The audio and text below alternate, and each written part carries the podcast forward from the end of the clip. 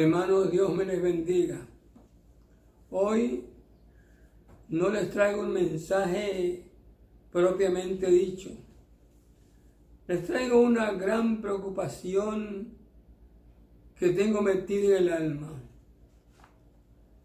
Y es, me preocupa la iglesia del Señor porque Cristo se aproxima y hay muchos muchísimos que corren el gravísimo peligro de quedarse. Veamos qué nos dice el Señor al respecto en Mateo 25, 13. Dice el Señor, velad, esto es, vigilen, no duerman, estén alertas, pues porque no sabéis el día ni la hora en que el Hijo del Hombre ha de venir. Oremos. Padre Celestial, en esta hora estamos ante tu presencia para pedirte encarecidamente que nos hables por medio de tu palabra. Permite, oh Padre Santo, que tu Espíritu inunde nuestra mente y corazón de tal manera que tu palabra fluya como debe hacerlo. Gracias Espíritu Santo por tu anuencia. Gracias por tu ayuda. En el dulce nombre de Jesús. Amén.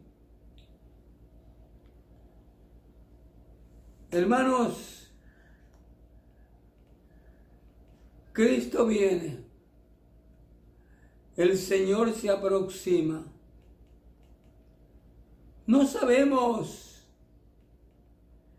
en qué momento el Señor vendrá,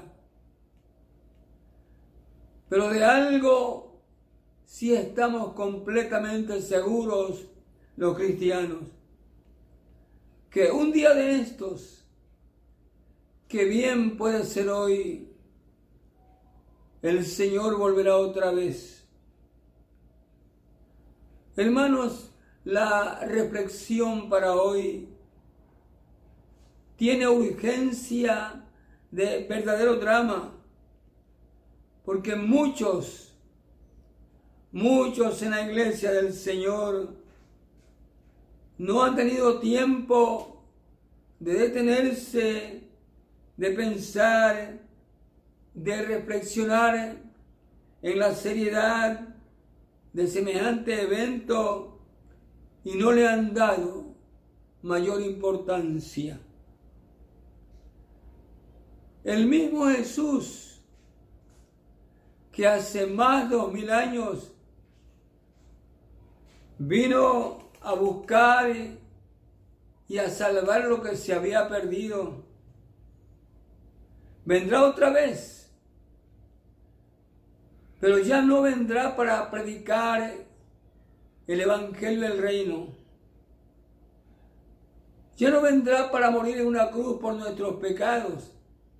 Eso ya se de una vez y para siempre. Ya no vendrá para sanar a los enfermos del cuerpo y del alma. Cristo viene para llevar consigo a su iglesia en aquel rapto glorioso. Velad pues, porque no sabéis el día y la hora en que el Hijo del Hombre ha de venir. Vamos al Evangelio de San Mateo, capítulo 24, versículos 30 hasta el 33. Mateo 24, 30 al 33. Dice así la palabra del Señor. Entonces aparecerá la señal del Hijo del Hombre en el cielo. Y entonces lamentarán todas las tribus de la tierra y verán al Hijo del Hombre viniendo sobre las nubes del cielo con poder y gran gloria. Y enviará a sus ángeles con gran voz de trompeta y juntarán a sus escogidos sobre los cuatro vientos, desde un extremo del cielo hasta el otro. Y hermanos, allí estaremos tú y yo. Allí estaremos nosotros. Allí estará la iglesia del Señor. Sin lugar a dudas, mis hermanos. Sigamos, Mateo 24, 32. Dice el Señor, de la higuera aprended la parábola. Cuando ya su rama está tierna y brotan las hojas, sabéis que el verano está cerca. Así también vosotros, cuando veáis todas estas cosas, conoced que está cerca a las puertas, hermanos. El Señor está a las puertas. Velad porque no sabéis el día ni la hora en que dijo el hombre de venir. Cristo viene, hermanos. Pero la pregunta crucial es esta. ¿Qué debemos de hacer los que esperamos el retorno de Cristo? ¿En qué debemos de ocuparnos? Bien, hermanos, el mismo Señor Jesús en una de sus parábolas nos contesta esta importantísima pregunta. Mateo 25, del 1 al 13. Mateo 25, del 1 al 13. Veamos esta parábola. Dice el Señor, el reino de los cielos será semejante a diez vírgenes que tomando sus lámparas salieron a recibir al esposo. Cinco eran prudentes y cinco insensatas. Las insensatas, tomando sus lámparas, no tomaron consigo aceite, mas las prudentes tomaron aceite en sus vacías juntamente con sus lámparas. Dice el Señor que tardándose el esposo, las diez se durmieron, todas las que esperaban se durmieron.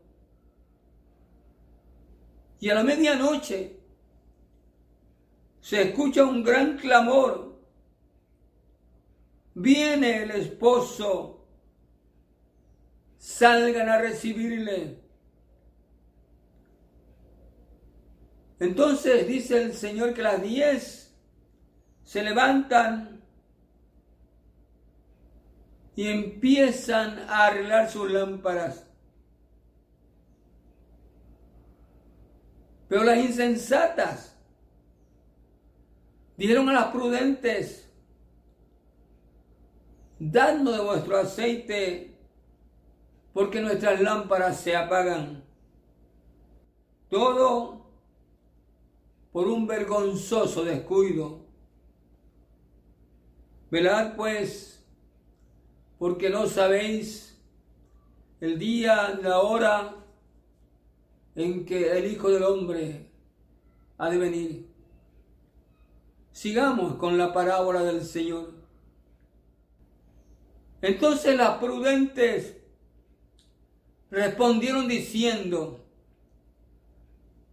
para que no nos falte a nosotras y a vosotras, id más bien a los que venden aceite y compren para vosotras mismas.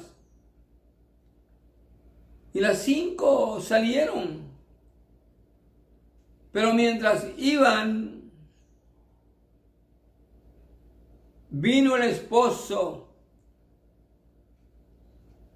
Y las cinco que estaban preparadas entraron con él a las bodas.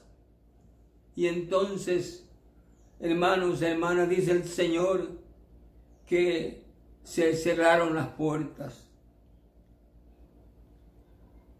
Después vinieron también las otras vírgenes diciendo, Señor, Señor, ábrenos.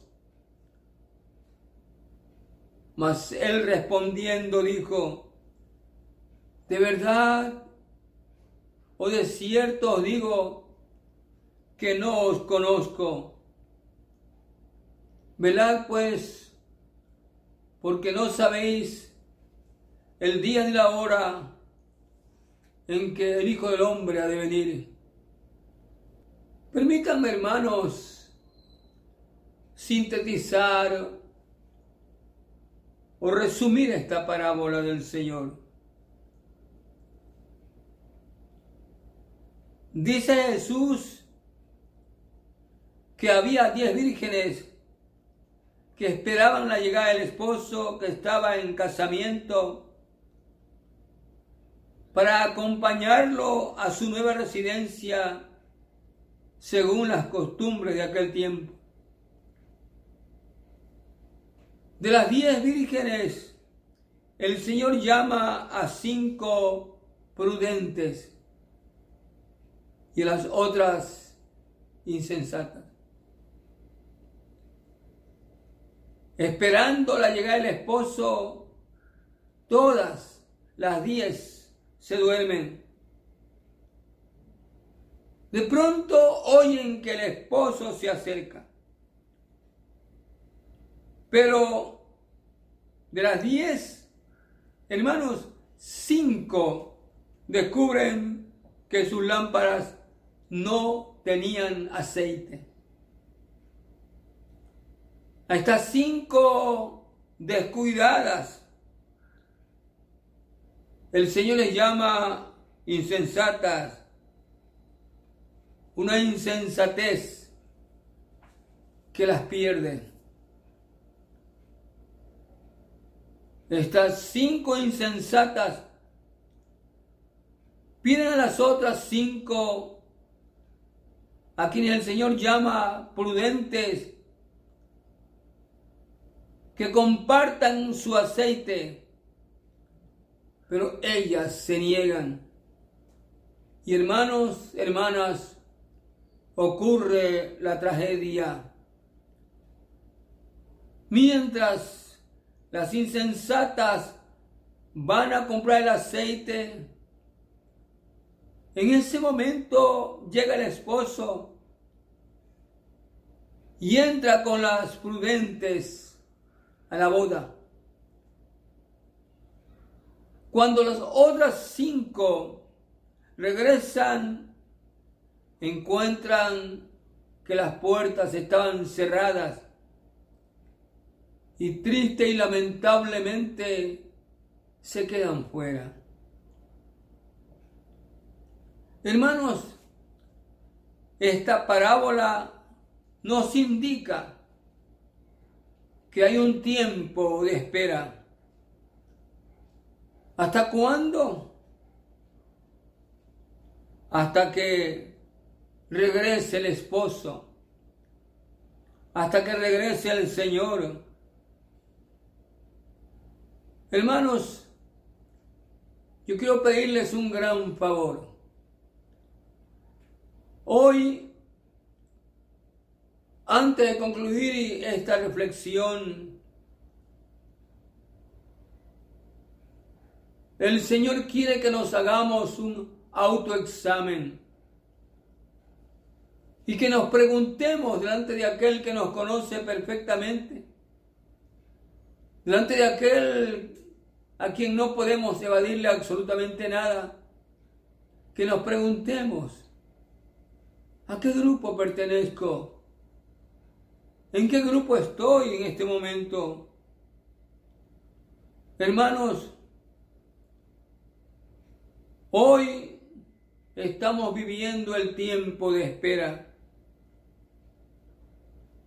Ustedes saben perfectamente que las diez vírgenes representan a la iglesia, la iglesia que espera, la iglesia compuesta por prudentes e insensatos. ¿De qué lado estamos? Velad pues porque no sabéis el día ni la hora en que el Hijo del Hombre ha de venir. Nadie, nadie sabe cuándo el esposo rompería el silencio de la noche y aparecería para ir a la boda.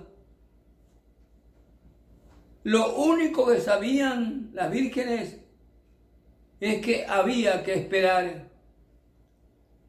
Velad, porque no sabéis el día y la hora en que el Hijo del Hombre ha de venir.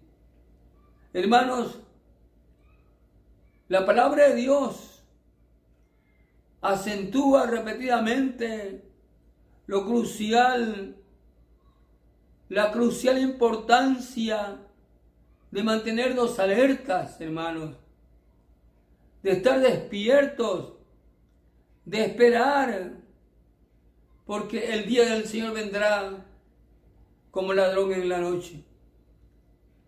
Ahora, como iglesia del Señor, nosotros esperamos con gozo el retorno de Cristo.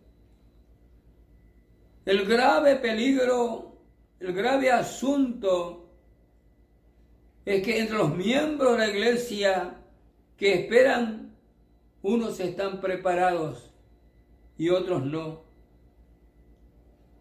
Aquellas cinco vírgenes prudentes habían preparado sus lámparas y se habían provisto de aceite para toda emergencia, conscientes del enorme privilegio de poder participar activamente en la boda del esposo.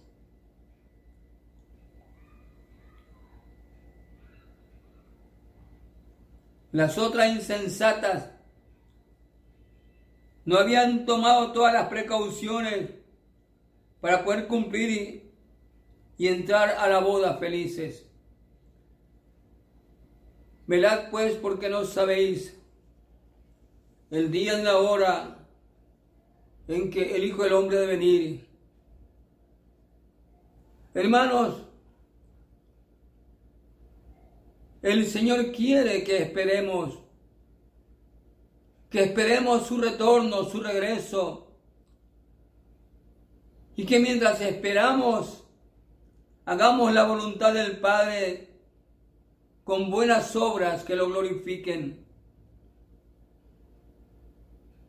Lamentablemente, hay quienes, aunque saben del retorno de Cristo, no le han dado la importancia que requiere y no se han preparado para este glorioso suceso. Otros eh, cristianos han tomado ciertas medidas, pero descuidadamente.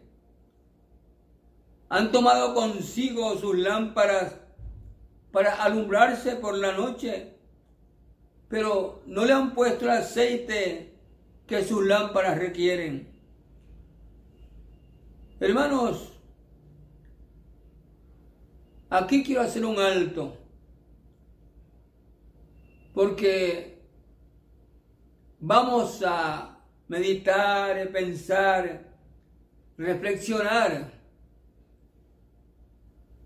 Esto es algo personal, hermanos. En la parábola de Jesús, las vírgenes insensatas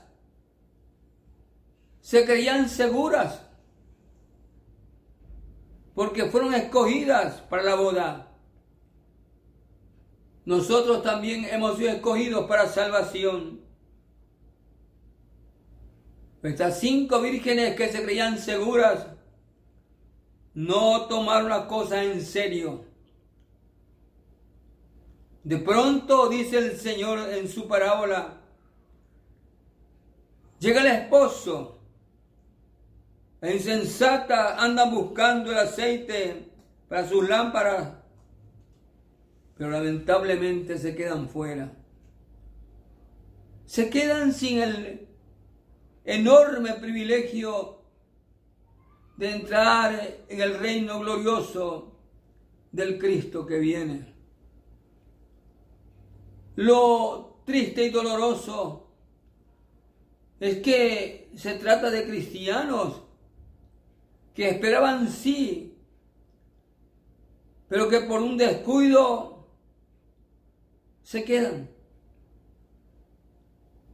Aquí, hermanos, la tristeza realmente no tiene palabras por el trágico desenlace de quienes esperando, esperando, se han quedado fuera. Hermanos, es lamentable que muchos se queden, se queden fuera por haberse negado a recibir a Cristo como su Salvador. Pero en esta parábola se trata de aquellos, aquellos que han gozado de la salvación, miembros de las iglesias cristianas, que han ido a los cultos, diezman, ofrendan, pero que por vergonzoso descuido se quedan fuera. Hermanos, nosotros, como redimidos por Cristo, debemos, tenemos que estar preparados, siempre preparados, de día preparados, de noche preparados, en invierno preparados, en verano preparados, en todo tiempo, lugar o circunstancia preparados. Velad, porque no sabéis el día y la hora en que el Hijo del Hombre ha de venir. Me preocupa en realidad el que haya muchísimos cristianos que saben de la venida de Cristo, pero a la que no le han dado mayor importancia. Esta apatía es lo peor que pueda pasarle o sucederle al cristiano, porque ha tomado en poco una salvación tan grande. Insisto, repito, es triste que muchos se queden porque no hubo quienes le anunciaran el mensaje de salvación. Fueron o son víctimas de la negligencia los llamados a hacerlo. Pero hermanos, es realmente trágico que el creyente se quede. En realidad, no hay palabras para describir la magnitud de esta tragedia. La parábola de Jesús es un aviso, pues Él no quiere que nadie, menos su iglesia, se quede. Hermanos, el Señor solo pide dos cosas en nosotros. Primero, una consagración, que vamos rectamente delante de Él. Y segundo, que sirvamos con denuedo que sirvamos genuinamente al Señor. Hermanos, ya no queda tiempo para que tratemos de vivir una vida media. Ya no, por favor. Eso es lo peor que podemos hacer. Ahora, permítanme, hermanos, decir esto. En medio de este panorama sombrío, de un mundo sumido en la desesperación. Nosotros somos un pueblo que espera con gozo la venida del Señor. Un pueblo consagrado que sirve con una esperanza viva metida en el alma, en el corazón. Hablando de esperanza, Veamos lo que nos dice el apóstol Pedro en su primera carta, primera de Pedro 1.3. Primera de Pedro 1.3. Amén. Bendito el Dios y Padre nuestro Señor Jesucristo, que según su grande misericordia nos hizo renacer para una esperanza viva por la resurrección de Jesucristo. Verad pues, porque no sabéis el día y la hora en que el Hijo del Hombre vendrá. Aquí el apóstol Pedro nos dice que Dios en su gran misericordia nos hizo renacer, volver a nacer para una esperanza viva. Hermanos amados, nuestra esperanza viva es que Cristo viene y nos vamos con Él. En medio de un mundo de personas sin esperanza, nuestra fe y confianza en Dios produce en nosotros una esperanza viva. Hemos nacido de esperanza para producir esperanza y dar esperanza a las personas sin esperanza. Hermanos, consagremos pues nuestra vida y vayamos y mostremos a nuestra familia, a nuestros amigos, a nuestros vecinos esta esperanza viva que tenemos para que también sea la esperanza de ellos hagamos el mayor bien que podamos, al mayor número que podamos y en el menor tiempo que podamos. Hoy mismo, coja su celular, su teléfono y llame a un amigo, a un familiar. Llámelo y hable de hermano, hermana de esta esperanza viva. Hágalo cuanto antes, pues Cristo se aproxima. Con esto en mente, con esta responsabilidad y este privilegio, los dejo por ahora, mis hermanos. Que Dios les bendiga.